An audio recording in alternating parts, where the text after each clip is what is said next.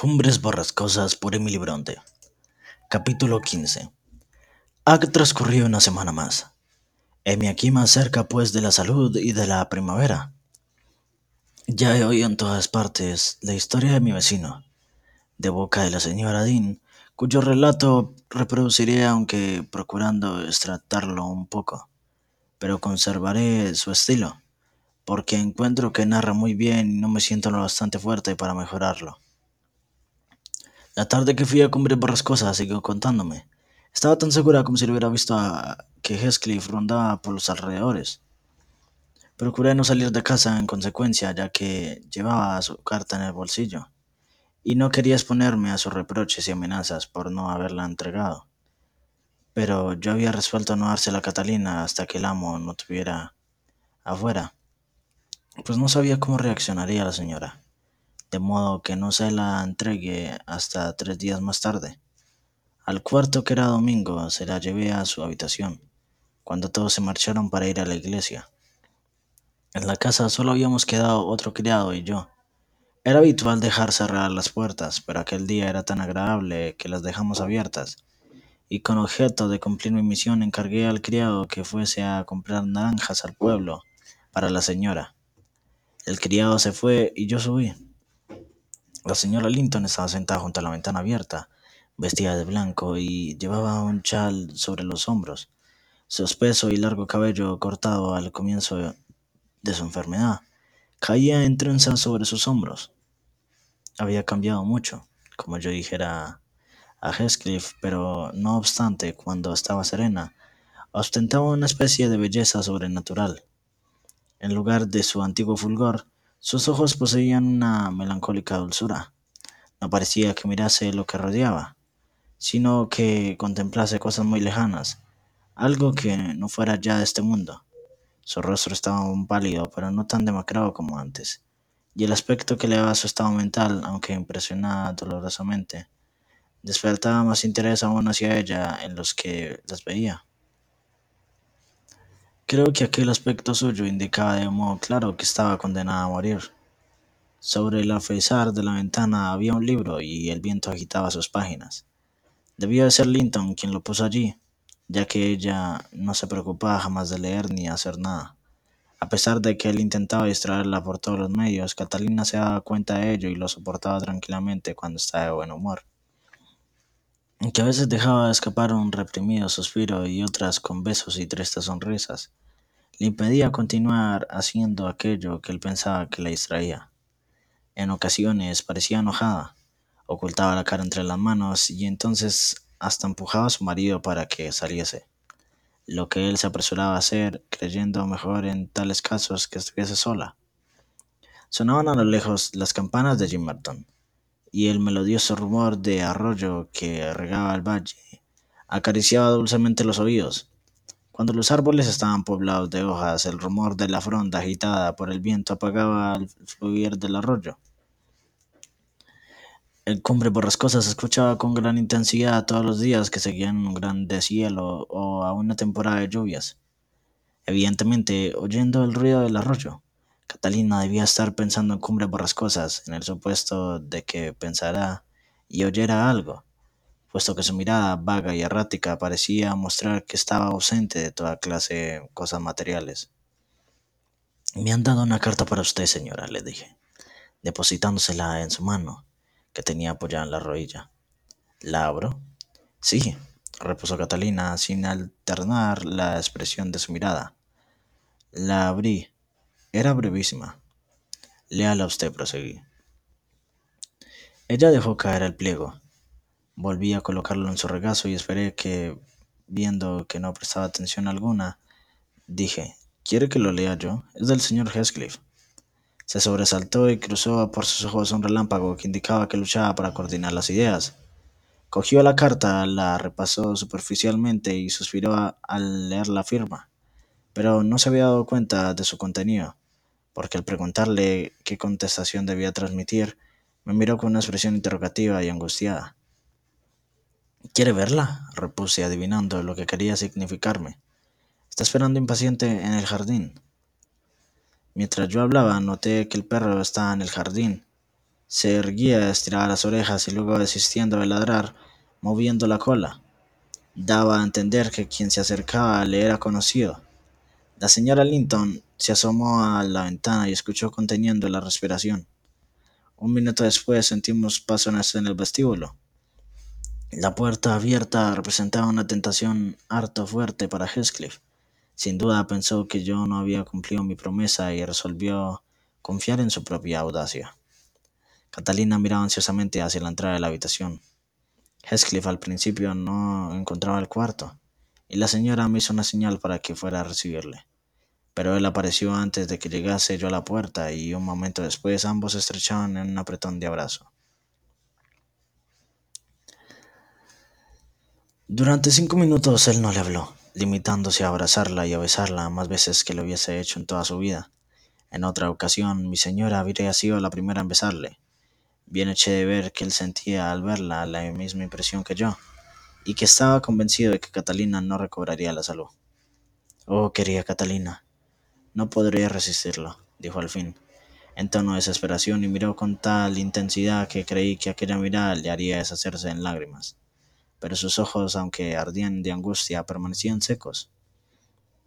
Me habéis desgarrado el corazón entre tú y Eduardo Heathcliff, dijo Catalina mirándole ceñuda, y ahora os lamentáis como si fuerais vosotros los dignos de lástima. No te compadezco. Has conseguido tu objetivo. Me has matado. Tú eres muy fuerte. ¿Cuántos años piensas vivir después de que yo muera? Heathcliff había puesto una rodilla en tierra para abrazarla. Fue a levantarse, pero ella le sujetó el cabello y le hizo permanecer en aquella postura. Quisiera tenerte así, dijo, hasta que ambos muriéramos. No me importa nada que sufras, porque no has de sufrir. También sufro yo. ¿Me olvidarás, Heathcliff? ¿Serás capaz de ser feliz después de que yo haya sido enterrada? Dentro de veinte años quizás. Aquí está la tumba de Catalina Earnshaw mucho la he amado, pero la perdí, y ya ha pasado todo. Luego he amado a otras muchachas. Quiero más a mis hijos que lo que la quise a ella. Y me apenará más morir y dejarlos que me alegrará el ir a reunirme con la mujer que quise. ¿Verdad que eras eso, Heathcliff? No me atormentes, Catalina, que me siento tan loco como tú, gritó él, había desprendido la cabeza de las manos de su amiga y le rechinaban los dientes. El cuadro que ambos representaban era singular y terrible. Catalina podía en verdad considerar que el cielo sería un destierro para ella, a no ser que su mal carácter quedara sepultado con su carne perecedora. En sus pálidas mejillas, sus labios exangües y sus brillantes ojos pintaban una expresión rencorosa apretándose entre sus crispados dedos un mechón de cabello de Heathcliff, que había arrancado al aferrarle. Él, por su parte, la había cogido ahora por el brazo, y de tal manera la oprimía, que cuando la soltó distinguí cuatro moratadas huellas en los brazos de Catalina. Sin duda estás poseída del demonio, dijo él con ferocidad, al hablarme de esta manera cuando te estás muriendo. ¿No comprendes que tus palabras se grabarán en mi memoria cuando un hierro ardiendo y que seguiré acordándome de ellas cuando tú ya no existas? ¿Te consta que mientes al decir que yo te he matado y te consta también que tanto podría olvidarte como olvidar mi propia existencia? ¿No basta a tu diabólico egoísmo al pensar que cuando tú descanses en paz, yo me retorceré entre todas las torturas del infierno? Es que no descansaré en paz, dijo lastimosamente Catalina, y cayó otra vez en un estado de abatimiento. Se sentía latir su corazón con tumultuosa irregularidad. Cuando pudo dominar el frenesí que la embargaba, dijo más suavemente, No te deseo, Heathcliff, penas más grandes que las que he padecido yo. Solo quisiera que nunca nos separáramos. Si una sola palabra mía te doliera, Piensa que yo sentiré cuando esté bajo tierra tu mismo dolor. Perdóname. Ven, arrodíllate. Nunca me has hecho daño alguno. Si estás ofendido, ello me dolerá más a mí que a ti mis palabras duras. Ven, ¿no me quieres? Heathcliff se recostó en el respaldo de la silla de Catalina y volvió el rostro. Ella se la dio para poder verle, pero él, para impedirlo, se volteó de espaldas, se acercó a la chimenea y permaneció silencioso. La señora Linton le siguió con la mirada. Encontrados sentimientos nacían en su alma. Al fin, tras una prolongada pausa, exclamó dirigiéndose hacia mí. ¿Ves, Elena? No es capaz de ser un solo instante, ni aun tratándose de retardar el momento de mi muerte. ¿Qué modo de amarme? Me da igual, pero... Este no es mi Heathcliff. Yo seguiré amándole como si lo fuera, y será esa imagen la que llevaré conmigo, ya que ella es la que habita en mi alma. Esta prisión en la que me hallo es lo que me fatiga, añadió. Estoy harta de este encierro. Ansio volar al mundo esplendoroso que hay más allá de él. Lo vislumbro entre lágrimas y sufrimientos, y sin embargo, Elena me parece tan glorioso que siento pena de ti, que te consideras satisfecha de estar fuerte y sana. Dentro de poco me habré remontado sobre todos vosotros, y pienso que él no estará conmigo entonces. Continuó como si hablase consigo misma. Yo creía que él quería estar también conmigo, en el más allá. Heathcliff, querido mío, no quiero que te enfades. Ven a mi lado, Heathcliff. Se y se apoyó en uno de los brazos del sillón. Heathcliff se volvió hacia ella con una expresión de inmensa desesperanza en la mirada. Sus ojos, ahora húmedos, con- conte- eh, centelleaban al contemplarla, y su pecho se agitaba convulsivamente. Un instante estuvieron separados, luego Catalina se precipitó hacia él, y él la abrazó de tal modo que temí que mi señora no saliera con vida de sus brazos. Cuando se separaron, ella cayó como exánime sobre la silla y Heathcliff se desplomó en otra inmediata. Me acerqué para ver si la señora se había desmayado, y él, rechinando los dientes, echando espuma por la boca, me separó con furor. Me pareció que no me hallaba en compañía de seres humanos. Traté de hablarle, pero no parecía entenderme y acabé apartándome llena de la turbación. A poco, Catalina hizo un movimiento y esto me tranquilizó. Levantó la mano, cogió la cabeza de Heathcliff y acercó su mejilla a la suya. Heathcliff la cubrió de exasperadas caricias y le dijo, con marcado acento feroz, Ahora me demuestras lo cruel y falsa que has sido conmigo. ¿Por qué me desdeñaste? ¿Por qué hiciste traición a tu propia alma? No sé decirte ni una palabra de consuelo. No te la mereces. Bésame y llora todo lo que quieras. Arráncame besos y lágrimas, que ellas te abrazarán y serán tu condenación. Tú misma te has matado. Si me querías, ¿con qué derecho me abandonaste? Y por un mezquino capricho que sentiste hacia Linton. Ni la miseria, ni la bajeza, ni aun la muerte nos hubiera separado. Y tú, sin embargo, nos separaste por tu propia voluntad. No soy yo quien ha desgarrado tu corazón. Has sido tú, y al desgarrártelo has destrozado el mío. Y si yo soy más fuerte, peor para mí. ¿Para qué quiero vivir cuando tú... Oh Dios, quisiera estar contigo en la tumba. Déjame, contestó Catalina sollozando. Si he causado mal, lo pago con mi muerte. Basta. También tú me abandonaste, pero no te lo reprocho y te he perdonado. Perdóname tú también. Perdonarte cuando veo esos ojos y tocas las manos enflaquecidas. Bésame, pero no me mires. Sí, te perdono. Amo a quien me mata, pero ¿cómo puedo perdonar a quien acaba con tu vida? Callaron, juntaron sus rostros y mutuamente se bañaron en lágrimas. No sé si me equivoqué al suponer que Heathcliff lloraba también, pero en verdad el caso no era para menos. Yo me sentía inquieta, caía la tarde y se veía salir ya la gente de la iglesia de Gimmerton y esparcirse por el valle. El criado que había enviado al pueblo estaba de regreso. El oficio religioso ha concluido, anuncié, y el Señor volverá antes de medianoche. Heathcliff profirió un juramento y abrazó más apretadamente aún a Catalina, que permaneció inmóvil. A poco distinguía los criados que avanzaban en grupo por el camino. El señor Linton lo seguía a corta distancia. Abrió por sí mismo la verja. Parecía estasiado en contemplar la belleza de la tarde estival y aspirar sus suaves perfumes. Ya ha llegado, exclamé. Bajé enseguida. Por Dios. No encontrará usted a nadie en la escalera principal. Ocúltese entre los árboles hasta que el señor haya entrado. Debo irme, Catalina, dijo Heathcliff separándose de sus brazos. Pero, de no morirme, te volveré a ver antes de que te hayas dormido. No me separaré ni cinco metros de tu ventana. No tirás, repuso ella, sujetándole con todas sus fuerzas.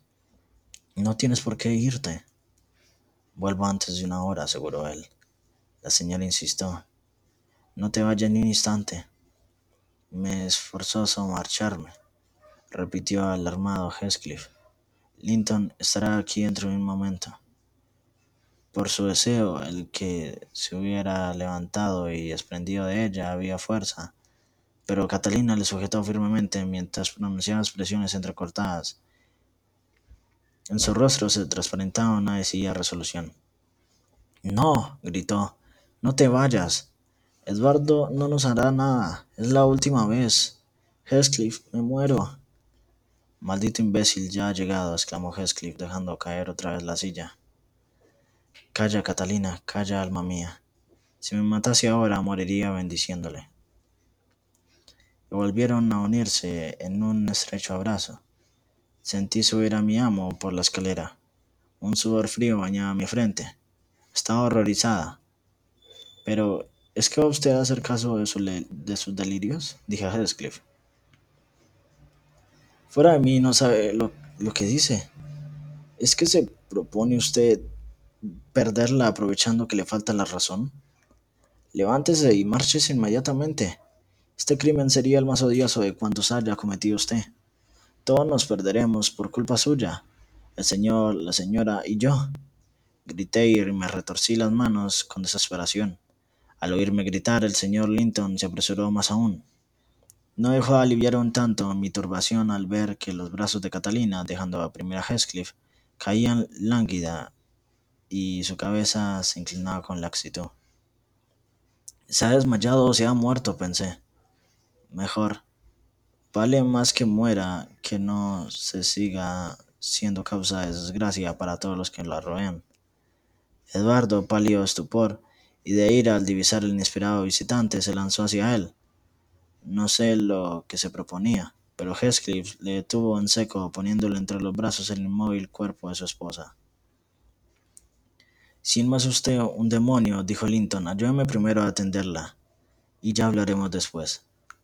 Heathcliff se marchó al salón y permaneció sentado. El señor Linton recurrió a mí y entre los dos, con grandes esfuerzos, logramos reanimar a Catalina. Pero había perdido la razón completamente. Suspiraba, emitía quejidos inarticulados y no reconocía a nadie. Eduardo, en su ansiedad por su esposa, se olvidó de su odiado rival. Aproveché la primera oportunidad que tuve para ir a rogarle que se fuese, afirmándole que Catalina estaba un poco repuesta y que a la mañana siguiente le llevaría noticias suyas. Saldré de la casa, dijo él, pero permaneceré en el jardín. No te olvides de cumplir tu palabra mañana. Elena, estaré bajo aquellos pinos, tenlo en cuenta, de lo contrario volveré este Linton o no. Eché una rápida mirada por la puerta entreabierta de la alcoba y al comprobar que al parecer ya no había faltado la verdad, se fue librando a la casa de su perniciosa presencia.